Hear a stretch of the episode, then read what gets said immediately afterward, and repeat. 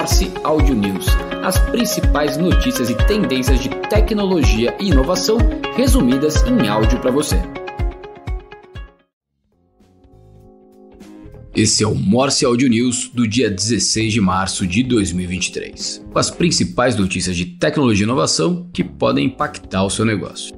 O novo CEO do Silicon Valley Bank, o Tim Mayopoulos, enviou um e-mail para os clientes do banco dizendo que a instituição segue operando normalmente. O Silicon Valley Bank, também conhecido como SVB, está aberto e conduzindo os negócios normalmente, dizia o e-mail obtido pelo TechCrunch de várias fontes. No momento da publicação, o site do banco foi restaurado. Ainda assim, algumas startups disseram ao TechCrunch que estão lutando para conseguir acessar suas contas e esperando que as transferências sejam oficialmente liberadas. O presidente do banco, que ingressou na empresa como CEO na segunda-feira, dia 13, disse que os novos depósitos, assim como os existentes, estão protegidos pelo FDIC no novo banco, chamado Silicon Valley Bank NA.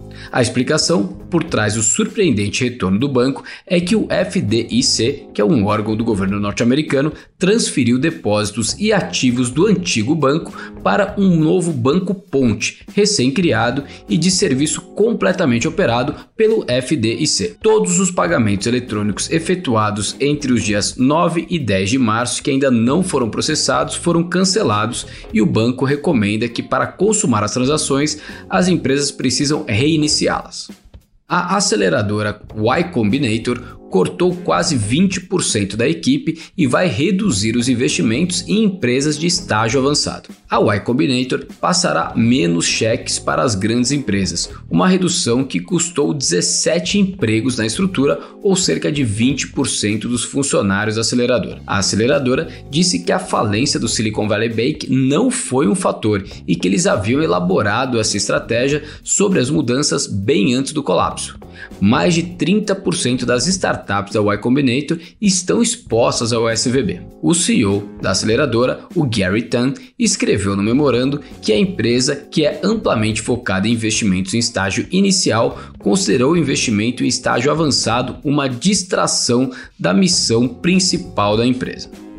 Estados Unidos dizem que alguns trabalhos criados com inteligência artificial podem sim ter direito autoral o Escritório de Direitos Autorais dos Estados Unidos emitiu uma nova orientação nesta quarta-feira, dia 15, para esclarecer quando obras artísticas criadas com a ajuda de inteligência artificial são elegíveis para direitos autorais. Com base em uma decisão emitida no mês passado, rejeitando direitos autorais de imagens criadas pelo sistema de inteligência artificial Midjourney, o escritório disse que a proteção da propriedade intelectual depende se as contribuições da tecnologia são o resultado de reprodução mecânica, como em resposta a prompts de texto ou se refletem a própria concepção mental do autor.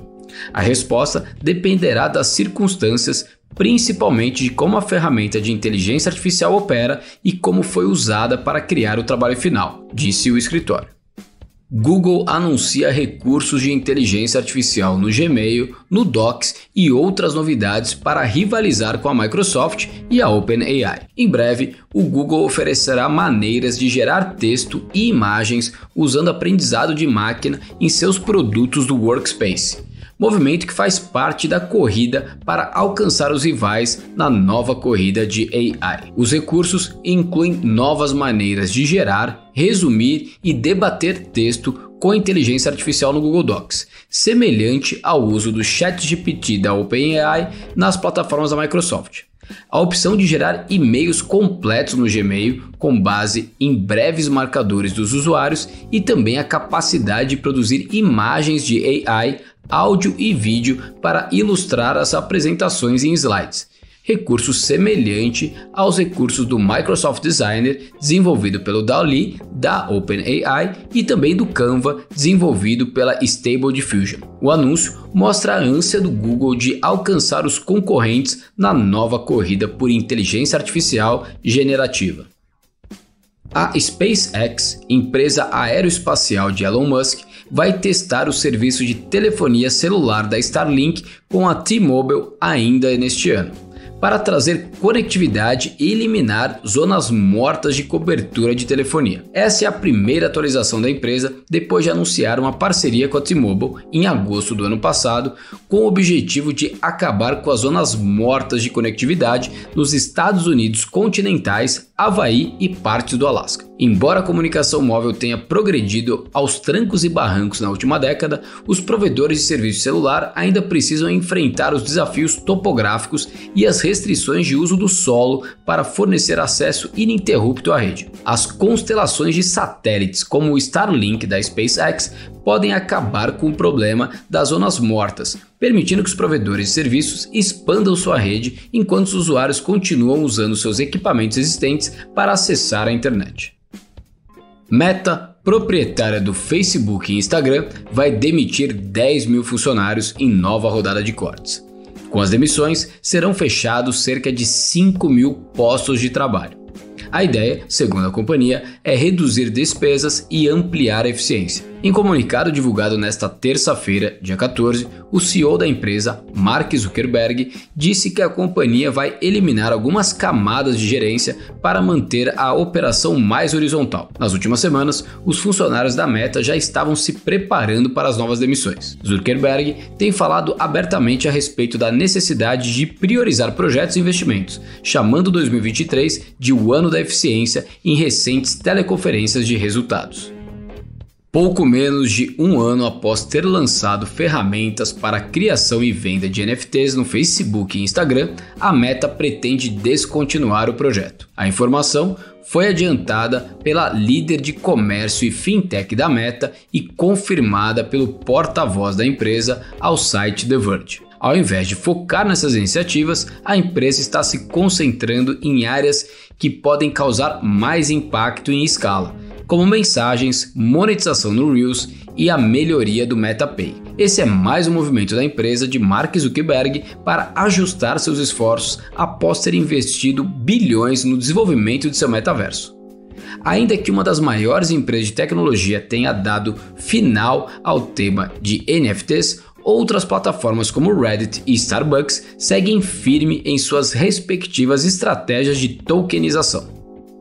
Outra empresa que está avançando em inteligência artificial é o LinkedIn, que está expandindo seu conjunto de recursos, desta vez adicionando ferramentas de geração de conteúdo para perfis de usuários e descrições de cargos. A ferramenta, anunciada nesta quarta-feira, dia 15, vai escanear perfis de usuários em busca de habilidades e experiências e fornecer cópias ou resumos sugeridos para adicionar a outras seções de cada perfil de usuário. A empresa diz que ainda recomenda que os usuários revisem e editem o conteúdo que a ferramenta gerou para garantir que seja preciso e se alinhe com o seu tom de voz e experiência. O LinkedIn começará a testar a ferramenta a partir de hoje e expandirá o acesso a todos os assinantes do LinkedIn Premium ao longo dos próximos meses. Outra ferramenta de emprego promete tornar a redação das descrições de trabalho mais fáceis e rápidas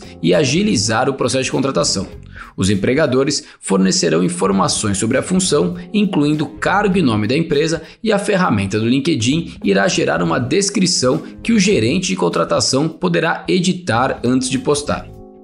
A T-Mobile está adquirindo a Mint Mobile provedora sem fio de baixo custo que pertence parcialmente ao ator Ryan Reynolds em um negócio avaliado em até 1,35 bilhão de dólares. Em uma postagem no blog, a T-Mobile disse que chegou a um acordo para adquirir a Caena Corporation, controladora das marcas sem fio pré-pagas Mint Mobile e Ultra Mobile, bem como a atacadista sem fio Plum, por um máximo de 1,35 bilhão de dólares e uma combinação de 39% em dinheiro e 61% em ações. O preço final de compra será baseado no desempenho da Mint durante certos períodos antes e depois do fechamento. A T-Mobile espera fechar o negócio ainda este ano.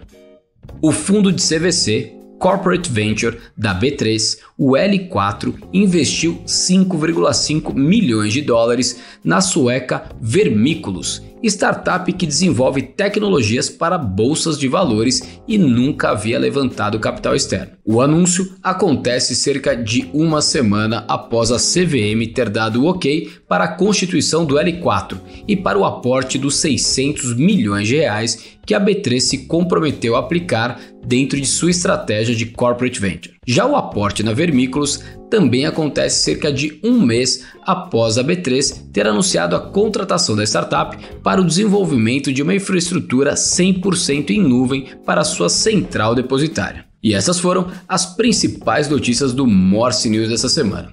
Obrigado e até segunda-feira. Morse Audio News as principais notícias e tendências de tecnologia e inovação resumidas em áudio para você.